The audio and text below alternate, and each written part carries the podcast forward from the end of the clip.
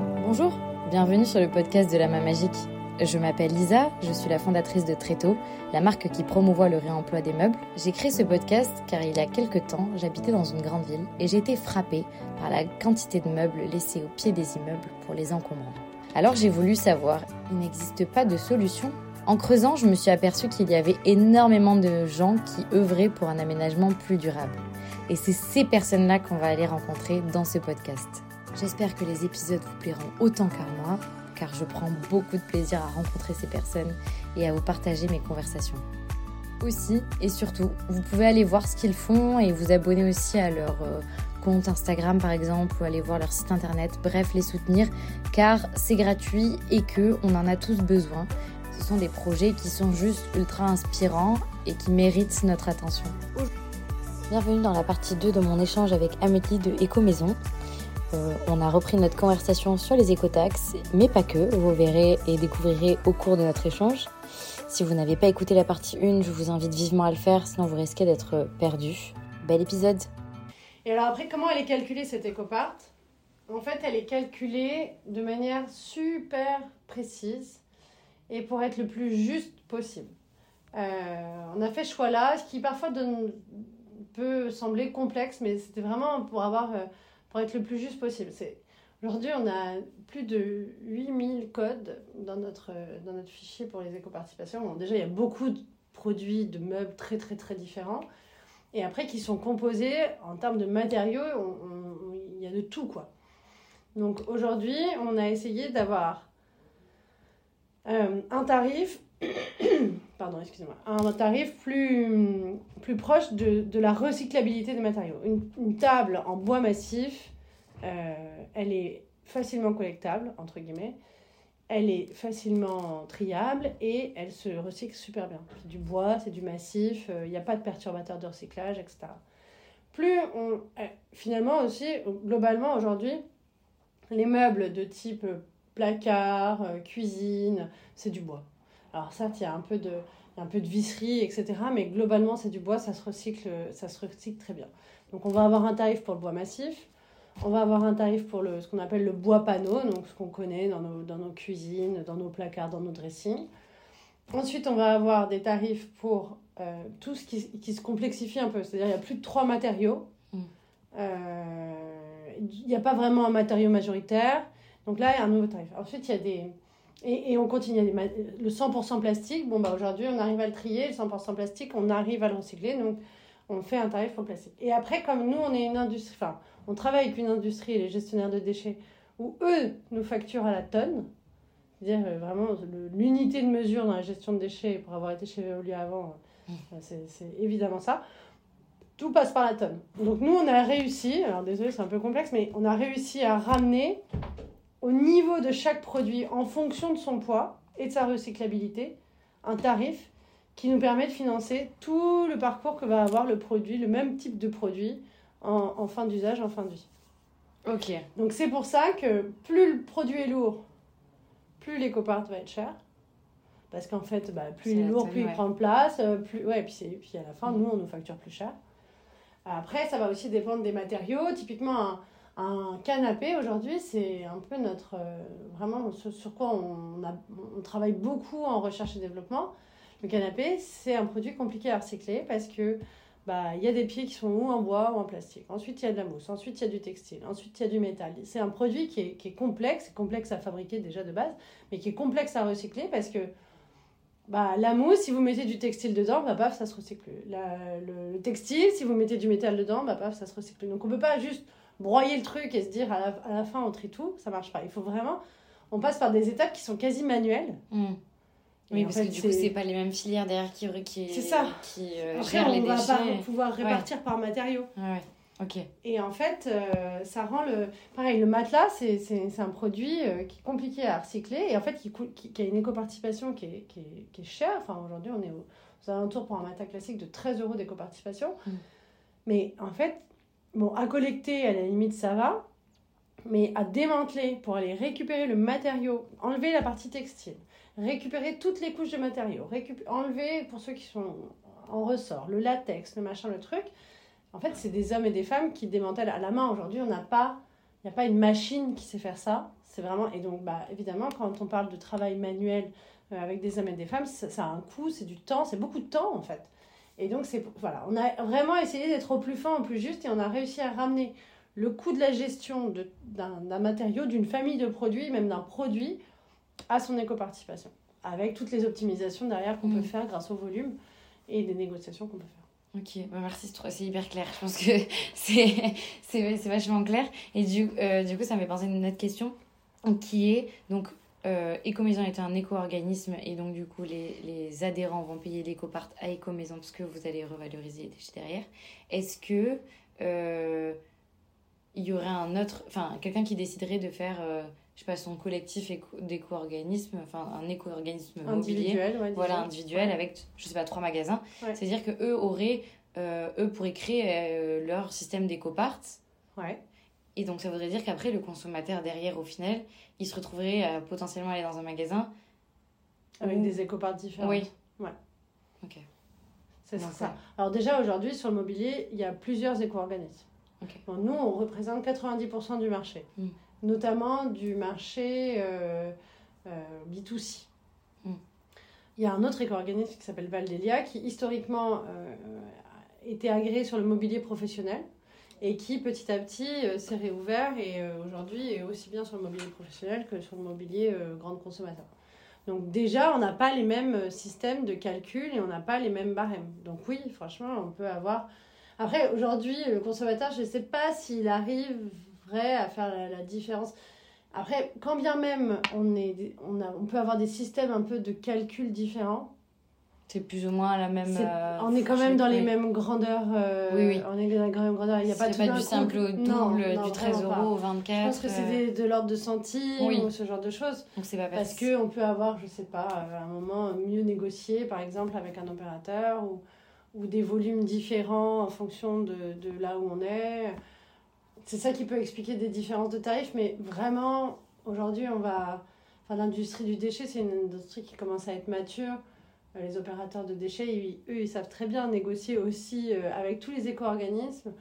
Donc voilà. Après, c'est plus une question de volume qui va permettre la négociation. Ceux qui ont beaucoup de volume, ceux qui en ont un peu moins. Donc, euh, donc voilà. Ouais, ok. Euh, euh, du coup, par rapport aux, opérateurs avec, qui vous travaillez, euh, c'est des organismes qui sont privés. Hmm. Est-ce qu'il existe des organismes publics dans le recyclage Alors, on a beaucoup parlé des opérateurs et en fait, j'ai pas mentionné euh, un acteur public qui est, qui est fondamental, avec qui on travaille bah, tous les jours et en fait qui est un partenaire et le premier partenaire, c'est les collectivités territoriales. Euh, aujourd'hui, nous, notre travail, il commence euh, à partir de la déchetterie, mais à partir du moment où le mobilier est dans la benne. Donc, euh, toutes les déchetteries, aujourd'hui, on travaille avec plus de 4500 déchetteries en France, qui sont équipées d'une benne éco-maison, mais c'est bien le service de la collectivité qui met en place la déchetterie, qui accueille l'usager, qui va l'orienter, qui va lui expliquer que ceci ça va par ici, ceci ça va par là. Donc eux, on travaille énormément avec, avec vraiment ce, ce réseau de déchetterie et ces collectivités. Et par ailleurs, euh, on ne connaît pas forcément les déchetteries quand on habite dans les grandes villes, parce que ce n'est pas forcément un service qu'on utilise. Euh, il y a ce, ce service de, collecte des encombrants, alors on peut appeler ça les encombrants, les monstres, euh, ça, a plein, ça a plein de noms. c'est souvent, en fait, les... Enfin, c'est d'ailleurs toujours, c'est les collectivités aujourd'hui qui sont en charge de ce service-là pour, leur, euh, pour leurs citoyens, pour, leur, pour leurs habitants. Nous, on va pas prendre, euh, là, on va pas être à la manœuvre en direct. En revanche, on va soutenir financièrement avec un barème qui est euh, transparent, connu de tous et tout. on va soutenir cette activité-là pour bah, prendre en charge la part de mobilier en fait qui est dans ces, dans ces encombrants parce que dans les encombrants, bah, il y a aussi euh, de l'électroménager, donc ça c'est pas chez nous. Il y a aussi tout un tas d'autres produits. Euh, et donc nous, on vient soutenir la, part. Euh, comment on fait pour savoir quelle est la part de mobilier d'ailleurs? C'est pas quelqu'un qui compte, mais on fait ce qu'on appelle des campagnes de caractérisation, c'est-à-dire que sur des milliers de bennes, on va aller avec un organisme qui va nous permettre voilà, de, de dire bah, dans cette benne, il y a X% de cuisine, X% de, de, de canapé, X% de chaises qui sont X% en bois, X% en métal. Et ça va nous permettre, nous, d'être beaucoup plus fins aussi sur ce qui va se passer après et de mieux comprendre ce qu'on a comme matériaux. Donc, pour revenir à la question, est-ce qu'on travaille avec des organismes publics, enfin des opérateurs de gestion publique? Bah, Les collectivités elles, elles, sont publiques, mais elles travaillent aussi avec des opérateurs de déchets privés. C'est-à-dire qu'aujourd'hui, la gestion, enfin, c'est vraiment une expertise et un métier avec beaucoup d'investissement d'ailleurs de, de, de, gérer les déchets. Donc, c'est vraiment beaucoup des entreprises, enfin, c'est quasiment que des entreprises privées euh, qui ont cette expertise, cette capacité d'investissement, cette, cette, euh, voilà, ce, mmh. ce, ce, voilà, ce, travail-là est beaucoup géré ouais. des, des entreprises privées. Ok. Euh, hyper clair. Et du coup, par, enfin, donc là, on, on a parlé de la collecte euh, et qui euh, revaloriser aussi ses, ses, déchets derrière, enfin, recycler ses déchets. et pour la partie réemploi, comment, comment ça se passe? Alors, ça se passe de, de plein de manières. Comme je te disais tout à l'heure, effectivement, c'est en train de c'est en train de changer. Il y a des objectifs qui sont beaucoup plus ambitieux euh, sur, le, sur le remploi et, c'est normal. Donc nous, on travaille avec près de 550 euh, associations qui sont un peu partout sur le territoire, euh, qui sont des ressourceries, des recycleries, des Emmaüs, des Croix-Rouge Insertion, plein d'indépendants avec des, des, super jolis noms de ressourceries et de recycleries.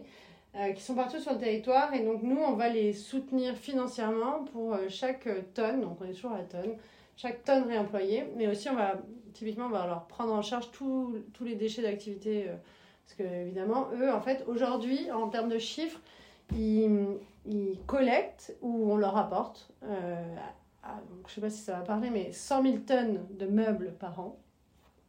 Ce qui est 10% de ce que nous, on collecte au total. Donc, c'est quand même important. Euh, et ils arrivent à en réemployer sur, sur tout ce qu'on leur apporte 50%. Donc, il y a 50 000 tonnes qui sont compter, comptabiliser comme réemployés par les associations. Alors je dis compter parce que je, je pense qu'il y en a encore beaucoup qui ne comptent pas, qui du coup sont un peu hors radar. Donc je pense qu'on fait plus. Euh, mais 50 000 tonnes, c'est déjà énorme. Et surtout, un meuble sur deux qui leur est apporté, qui trouve preneur dans un système euh, social et solidaire, c'est quand, même, euh, quand même vachement bien. Si je raconte une petite anecdote, j'étais en train de visiter une, association Emmaüs pas très loin de Bordeaux. Il était 14h, l'association était ouverte, mais c'est un jour de semaine, bon, c'est un peu loin du centre-ville. Là, il y a une dame qui arrive avec sa voiture. Ils ont des problématiques de stock dans les associations. Il y a beaucoup d'apports, mais bon, ça rentre, ça sort, mais tout n'est pas contrôlé. C'est pas tout à fait la même. C'est pas une industrie euh, rodée comme, comme euh, les industries du meuble et des, des professionnels du meuble donc il y a cette dame, et donc je vois, le, il y a quand même un joyeux bazar dans tout ça, et je vois cette dame qui apporte des, des pieds de lit. Et on devait être en mars, et elle dit Oui, euh, là je vous apporte les pieds de lit du meuble que je vous ai appelé en, que je vous apportais en janvier. Et là je me dis Mais comment c'est possible qu'il retrouve le lit qui va avec ses pieds de lit? Il n'y a à peu près aucune chance. Et je me dis que c'est un miracle qu'il y ait un meuble sur deux qui soit réappareillé. Parce que si les gens apportent les trucs en plusieurs morceaux sur plusieurs mois, mmh. évidemment, ça rend les temps compliqués. Et donc, voilà, avec tellement de bienveillance et de gentillesse, et, ouais. et le monsieur, il dit Ah oui, merci beaucoup, c'est gentil, madame. et les ils sont incroyables. Ouais. Et donc, euh, voilà, après, il y a, c'est, un modèle social et solidaire. De faire du réemploi, pour eux, c'est un moyen, c'est pas une fin. Euh, c'est un moyen de, d'accompagner des gens euh, et de faire de la solidarité. Donc euh, voilà, nous, on, on, est là pour les accompagner, les mettre en valeur, les, les rendre plus visibles, communiquer euh, sur, euh, sur le don. On, a, mm. on, fait une grande campagne sur le don dès l'année prochaine, avec, avec même une campagne télé sur bah, donner, parce qu'en fait, aujourd'hui, il y a il y a une raréfaction des gens qui donnent. Bah, on est tous contraints par le pouvoir d'achat, donc on a tendance à moins donner. On a une tendance aussi à plus vendre sur les plateformes facile de vendre sur le bon coin. Donc, euh, et puis on se fait un peu de sous. Donc euh, quand on a des problèmes de pouvoir, enfin voilà, quand on est contraint de notre pouvoir d'achat, c'est une source de revenus complémentaire, c'est intéressant. Et, les grands perdants un peu de cette histoire, bah, c'est euh, les ressourceries, les recycleries, dont l'apport, enfin le, principal volume qui leur arrive, c'était les apports volontaires de gens voilà, qui disent Ah bah je vais déposer ça chez Maüs. Et bah, ce truc-là est un petit peu en train de se perdre.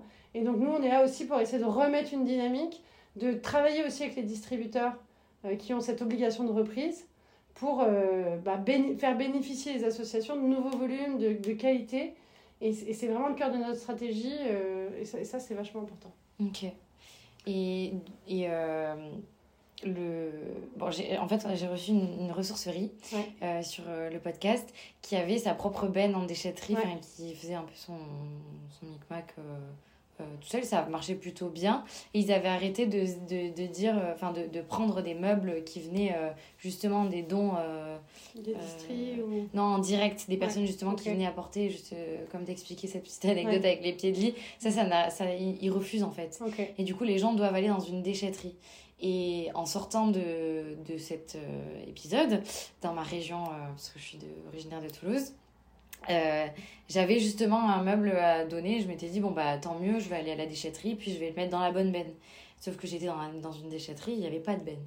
Et on m'a dit, euh, bah, ça c'est pour l'incinération. C'était du bois, enfin. Ah oui, du coup, une benne bois. Voilà. Enfin, non, c'était juste, il m'a dit tout venant, euh, on met. Ah il n'y avait pas de collecte, mon meuble était plutôt en bon état, etc. Est-ce que, du coup, je me dis qu'il y, y, a des trous, et, et, du coup, j'imagine que vous, vous démarchez aussi des déchetteries. Comment ça se passe, ce, ce côté euh, démarchage? Oui, alors on est, en, on est en contrat avec les collectivités. Euh, il y a aujourd'hui vraiment 5%, donc c'est vraiment pas de bol. Que tu sois dans une déchetterie où il n'y avait pas de bain meuble, euh, il y a des déchetteries qui ont des grosses contraintes de place. Oui, un peu qui, du coup, nous disent bah, en fait, je ne peux pas mettre, je ne peux pas dédier 70 euh, mètres carrés au sol pour mettre votre benne euh, éco-maison. Donc, je, j'orienterai mes usagers en fonction de la typologie du meuble. Est-ce que c'est du plastique? Est-ce que c'est du métal? Est-ce que c'est du bois? Dans la benne qui, euh, dans les, dans les 5-6 bennes que moi j'ai. Et nous, quand même, parce que, bon, on préférait avoir notre benne directement là parce qu'on sait ce qu'on collecte et en fait du coup c'est nos opérateurs qui vont chercher cette benne et qui la gèrent. Là, comme ils mettent pas de benne, ils n'ont pas vraiment 100% du service éco-maison. En revanche, nous, on est tenu de les soutenir financièrement parce qu'ils rendent quand même le, service à l'usager. Mais on a un, système de financement qui va soutenir euh, de manière dégradée en fonction du niveau de valorisation. C'est-à-dire que s'ils font du tri et du recyclage, on les soutient fort. S'ils font du tri et, du recyclage et de l'incinération, on les soutient un peu moins fort. S'ils font que de l'incinération, on les soutient moins, moins fort. En plus, l'incinération, il y a deux types d'incinération. Tu as de l'incinération tout court et tu as de l'incinération avec de la valorisation énergétique et avec électricité et chaleur. Donc ça, c'est mieux que juste je brûle. Et après, tu as encore la version d'après, c'est bah, j'envoie tout euh, dans un, en enfouissement. Donc ça, on soutient pas en fait. Hmm. Donc on a, on a ce système un peu euh, de, de calage, de soutien, de dégressif hmm. en fonction de la valorisation. Pourquoi? Alors c'est pas juste parce qu'on défend l'environnement, c'est que nous derrière on a des objectifs de recyclage. Donc hmm. s'ils participent pas du tout et qu'ils envoient tout en élimination, euh, bah, nous ça, ça participe pas du tout, donc merci mais on vous soutient pas. Hmm. Donc après voilà, c'est pour ça que s'ils ont pas de place et qu'ils font bien le job, bah il n'y a pas de raison qu'on les soutienne pas, c'est évident. S'ils font pas de place et que bah, vraiment ils utilisent la solution, je peux comprendre parce qu'il y a des contraintes financières, il y a plein de, plein de bonnes raisons de le faire, mais l'enfouissement, il faut sur le meuble, alors qu'il y a plein d'autres possibilités, il faut, faut arrêter. Oui, oui. Et euh, du coup, d'un point de vue opérationnel, les bennes éco-maison, ouais. Euh, est-ce que, parce que j'en ai, j'en ai pas vu, parce que j'en ai, pas dans, ce, dans cet endroit-là, euh, comment ça se passe? Est-ce que les. Enfin, d'un point de vue très euh, concrètement, je me dis, est-ce que les gens les jettent les meubles dans les? Ouais. Ok. En fait, les déchetteries, globalement, elles sont organisées de la manière suivante. C'est, alors là, ça, ça, commence à être technique, mais il y a, y a le haut de quai et le bas de quai pour pouvoir euh, jeter des meubles dans une benne 30 mètres cubes, qui est quand même, euh, bah, c'est comme un petit conteneur maritime en fait, pour se donner une idée, euh, il faut pouvoir jeter dedans. Donc en fait, le truc est super haut. Donc en fait, toutes les déchetteries, elles sont maintenant globalement organisées comme ça. Les bennes sont ou vraiment en, en, bas, et il y a un système de pont qui permet à la voiture de monter un peu en hauteur pour pouvoir jeter dans la benne avec justement donc l'effet Jeter euh, ouais, d'une hauteur. euh, donc ça, c'est typiquement dans 90% des déchetteries, comment ça, ça, se passe comme ça, parce que notamment, ça, ça gère aussi des questions de sécurité, parce qu'il y a eu, euh, par le passé, euh, Dans la déchetterie, c'est un endroit où il arrive des accidents de voitures qui reculent, de gens qui tombent dans les bennes. Enfin, bon, donc tout ça, on évite. Donc il y a des parapets de sécurité, etc. pour éviter le maximum d'accidents. Et c'est pour ça qu'il y a l'agent de déchetterie qui est aussi là pour euh, coordonner, que ce ne soit pas euh, un joyeux bazar. Mm. Après, il reste des bennes ou des déchetteries qui n'ont pas ce système justement de pont qui permet euh, voilà, de, de balancer le truc sans prendre de risque. Ou euh, moi, euh, alors moi mes parents habitent en Bretagne, donc la benne mobilier, elle est au sol. Donc l'agence, ce qu'il fait, c'est que bah, il demande aux gens de poser des trucs par terre. Et lui, il va à la fin de la journée, bon, c'est une toute petite commune, il va ouvrir les portes arrière de, du caisson et il va organiser dans la benne de la manière la plus optimée possible euh, tout ce qu'il a reçu dans la journée. Ok. Si c'est léger, il dit aux gens de jeter. Il Ouais. veut pas que les gens se blessent, donc euh, il préfère le faire lui-même, typiquement. Ok. Donc ça veut dire qu'il y a de la casse sur ces meubles-là? Ah, une fois que c'est dans la benne, il n'y a pas de réemploi possible. Ok. Donc les, bennes et... broyé, Ok. euh, Donc les bennes éco-maisons sont destinées quand même à recycler et non pas réemployer. Donc du coup, Ouais. sur le réemploi, comment on collecte Comment on fait alors? Dans les zones, dans les, dans les, dans les déchetteries, on accompagne les collectivités, mais c'est elles qui décident, nous on peut rien imposer à personne. hein. C'est les collectivités qui décident de mettre une zone réemploi. Elle peut prendre multiforme selon la place disponible. En fait, il y a un problème de place en déchetterie, Mm. parce que qui dit extension de la déchetterie, des investissements qui sont des investissements de la collectivité, donc bon, c'est des choix qu'ils doivent faire. Donc, mettre en place une zone euh, réemploi en déchetterie, ça veut dire, bah, ça peut être une petite cabane, ça peut être un espace plus grand, mais ça peut être juste quelques étagères où les gens peuvent déposer des choses. Et nous, on va les aider à se mettre en connexion avec une ESS, enfin avec une association de l'économie sociale et solidaire, pour qu'ils viennent collecter justement ce- ce- ce- ces produits qui, sont, qui ont été déposés là parce que les, gens considèrent qu'ils ont encore une seconde vie à vivre. Quoi. Donc ça, c'est le premier truc. Et les, les, assos, elles, elles vont nous dire tout enfin, ce qu'elles ont, ce qu'elles ont récupéré de ces déchetteries. Donc ça, c'est un gros, ce que nous on appelle un gros gisement. Deuxième chose, c'est les, les distributeurs et leurs logisticiens, leurs livreurs, euh, qui récupèrent beaucoup de trucs de la reprise. Je, suis un, je me fais livrer un canapé, j'habite dans Paris, je ne cumule pas les canapés dans mon salon. Donc je, je demande au, au livreur de reprendre mon ancien canapé. Ce canapé arrive dans une zone logistique. On fait un gros travail de sensibilisation avec les logisticiens pour mettre en place, pareil, des espaces qui peuvent prendre plein de formes en fonction de l'espace disponible euh, de conteneurs maritimes, de, de, à l'intérieur même des bâtiments, une zone euh, dessinée au sol en disant bah, là on entrepose tous les trucs qu'on considère étant encore de bonne qualité et on fait le même, la même opération. On voit avec l'association comment elle peut s'organiser logistiquement pour venir chercher régulièrement, l'idée c'est pas que ça devienne un problème pour le logisticien qui se retrouve avec un truc comme ça, régulièrement ces meubles et après elle, nous, elle va nous les compter et, et petit à petit, voilà, c'est ce, c'est cette stratégie-là qu'on est en train de mettre en œuvre avec les, donc, avec les livreurs, avec les déchetteries, mais aussi directement avec les magasins. Euh, je ne vais pas citer son nom, mais une grande marque suédoise. Euh, Aujourd'hui, ils ont affilié chacun de leurs magasins avec une association proche de ces jeux.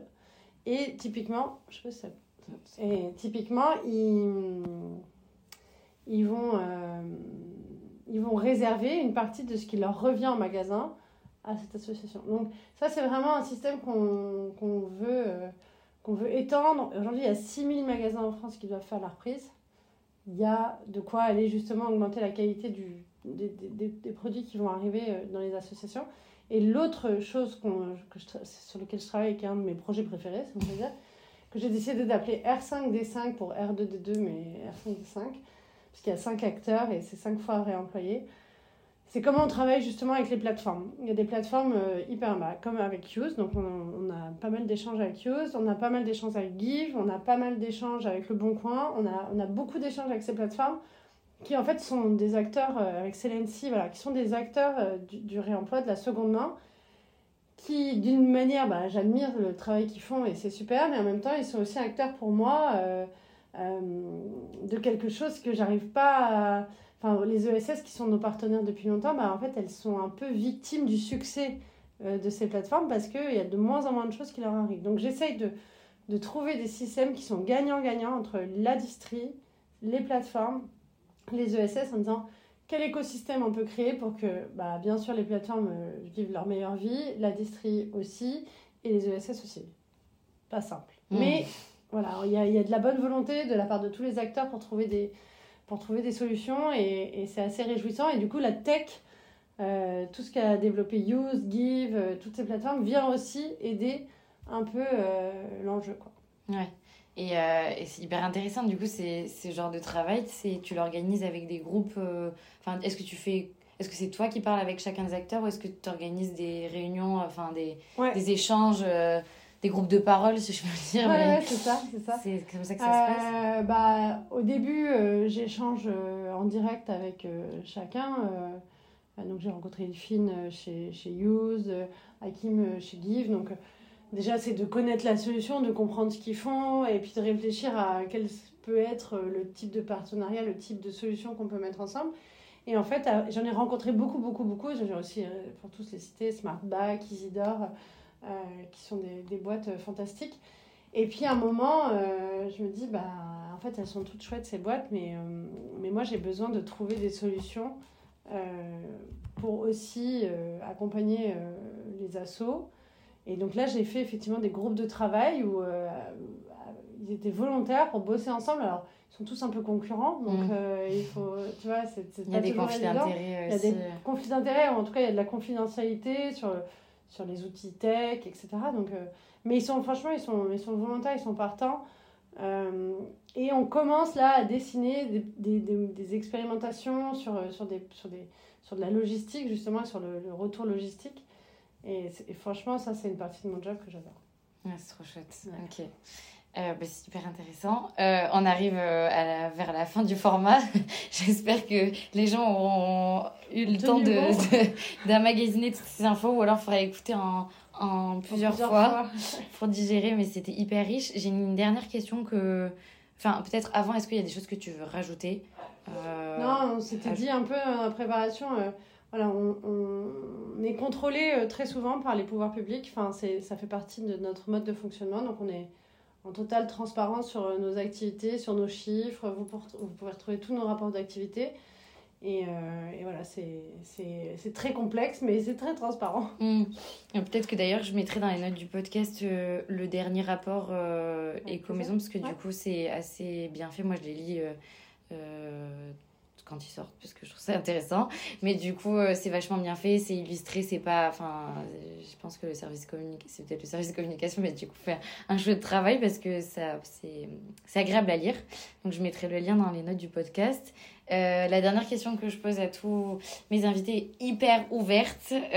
Du coup, c'est comment est-ce que tu vois l'avenir de l'aménagement durable? Alors, comment je vois l'avenir de l'aménagement durable? Euh, bon, Je vais essayer d'être courte. Euh, beaucoup plus de, d'intégration de matières recyclées dans nos, dans nos produits, première chose. Deuxième chose, euh, beaucoup plus de services. Je pense que de pouvoir avoir plus de réparations, d'avoir des meubles qui se réparent, c'est compliqué euh, comme paradigme pour euh, aujourd'hui euh, nos adhérents parce que bah, le modèle, il est sur le modèle de vente, vente uniquement, mais il y a un modèle de service qui va se développer et qui va être, qui va être plus intéressant. C'est justement comment on fait durer mon meuble, comment mon meuble, en fait, c'est un meuble, un meuble à vie, pourquoi pas, en fait. Peut-être qu'en fait, on change de modèle. Donc voilà, c'est plus, plus de services, plus de, de matières recyclées, donc moins de- d'extraction de, de matières vierges. Euh, Il y a- il y a 1,5 million de tonnes de déchets de mobilier par an, donc euh, il y a de la matière pour, euh, pour réintégrer. Trop bien. Bah, merci beaucoup Amélie pour Bah, toutes ces rien. informations. Et est-ce que on peut rediriger les gens si jamais il y a des gens qui veulent soit rentrer en contact avec toi ou Éco-Maison, par où euh, ils passent? Euh, alors sur Ecomaison, c'est facile, c'est ecomaisontoutattaché.com. Euh, bon, comme l'a dit Lisa, parfois il y a beaucoup d'infos, mais vous allez trouver, euh, euh, vous allez trouver votre bonheur. Euh, et pour euh, bah, rentrer en contact avec moi sur LinkedIn, euh, c'est très facile, Amélie Montoriol Van Eswijk, Ecomaison. Euh, et voilà, je réponds à tous les messages. Donc, euh, si je vous donne mon adresse mail, elle est tellement compliquée que sur LinkedIn, ça marche très bien. Merci beaucoup. Bah, de rien. Je suis hyper contente parce que je pense que vous, si vous êtes encore là, c'est que vous avez écouté l'épisode jusqu'à la fin, donc merci beaucoup. si, si vous avez envie, mettez-moi 5 étoiles sur l'application que vous utilisez car ça aide beaucoup à faire rayonner le podcast. Vous pouvez aussi le partager à des amis, euh, familles que ça pourrait intéresser. Euh, car le partager, c'est aussi partager les personnes que je reçois à mon micro et valoriser leur travail. Euh, ce sont des personnes qui œuvrent pour un aménagement plus durable et qui font un travail juste fantastique, que ce soit les entrepreneurs, les artisans, les associations. Donc c'est vertueux, il ne faut pas s'en priver. Alors partagez tout ça. J'en profite aussi pour vous parler de Tréto, TRE de Théo qui est le projet que j'ai à côté euh, de la main magique. Une entreprise, une marque euh, pour meubles et euh, je dis que c'est la marque clean et durable pour pimper son meuble. L'idée c'est de pouvoir favoriser le réemploi. Donc n'hésitez pas à aller jeter un coup d'œil sur le compte Instagram tréto-du-bas concept ou à aller voir la boutique en ligne tréto.fr. Euh, si vous avez également des suggestions d'invités euh, auxquels vous pensez et que vous aimeriez beaucoup que je reçois euh, au micro de la main magique, n'hésitez pas à m'envoyer un message sur Instagram ou à l'adresse la main magique,